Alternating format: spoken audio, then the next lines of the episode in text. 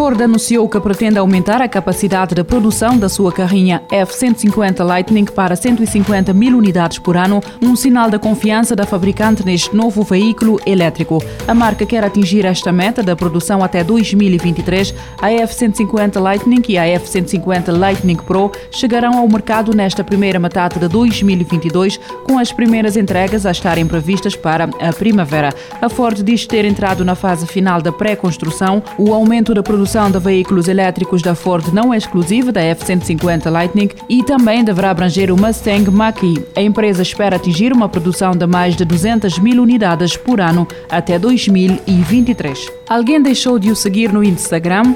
Há uma forma de ter a certeza. Há aplicações capazes de lhe dar esta informação, mas caso não queira instalar outra aplicação, o Instagram tem dois métodos para o saber. Sempre que começa a seguir uma pessoa no Instagram, é enviada uma notificação a dar conta disso, mas por por outro lado, o mesmo não acontece quando alguém deixa de o seguir. Todavia, isso não significa que não existem formas de saber quem o segue ou deixou de seguir. O primeiro método exige que vá à sua lista de seguidores, basta dirigir-se ao seu perfil e pressionar a área onde estão os seus seguidores, o que fará com que apareça uma lista de todas as pessoas que seguem o seu perfil. Se a pessoa que procura não estiver lá, é porque já não o segue. Ainda outro método também é confiável. Caso se questione a propósito de uma pessoa específica, deve dirigir-se ao respectivo perfil e pressionar a área das pessoas ou páginas seguidas. Basta pesquisar o seu nome e, se não aparecer o seu perfil, é porque a pessoa também não o segue. Há outras formas de ter esta informação, mas para tal terá de instalar aplicações externas como o Follow Meter para o iOS ou o Followers and Unfollowers para Android. Estas aplicações são capazes de lhe mostrar diretamente as pessoas que deixaram de o seguir, servindo ainda para mostrar outras informações relevantes. A Checkpoint Research alerta para uma nova campanha de software malicioso, o malware Sloder, que rouba as credenciais dos utilizadores e informações sensíveis. Em comunicado à CPR, a área de Threat Intelligence da Checkpoint Software Technologies, que opera na área de cibersegurança, alerta para uma nova campanha de malware que está a utilizar a verificação da assinatura digital para roubar as credenciais dos utilizadores e informações sensíveis.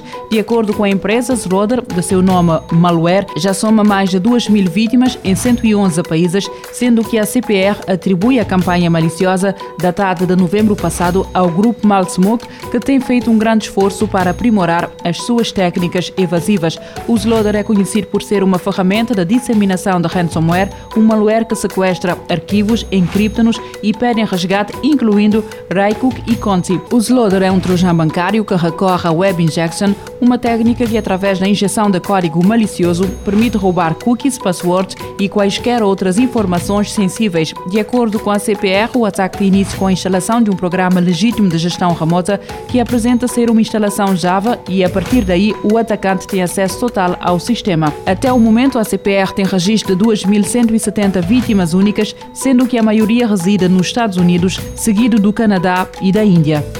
O WhatsApp lançou a primeira versão beta da sua aplicação de 2022 para sistemas iOS e aparentemente há sinais de que a empresa pretende mudar um pouco as notificações de novas mensagens.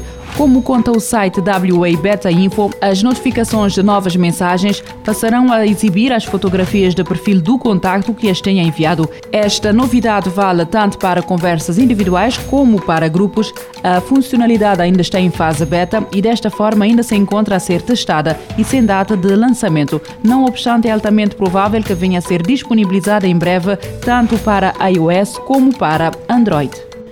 A Samsung começou 2022 a desvendar uma nova geração de televisões, mas entre as novidades, o novo comando Eco Remote da marca é um dos assuntos que mais atenção está a cativar. Além de contar com um design de material reciclado, o novo comando é capaz de recarregar com energia solar e também por via de sinais de rádio emitidos por equipamentos com router Wi-Fi. Como conta o Cinet, esta segunda forma de reunir energia destina-se a divisões com pouca exposição solar, com este método a proporcionar um uso continuado do comando sem interrupções. Além de contar com uma nova cor branca, o comando está equipado com botões destinados a controle de voz e com atalhos para Netflix, Disney+, e Amazon Prime Video.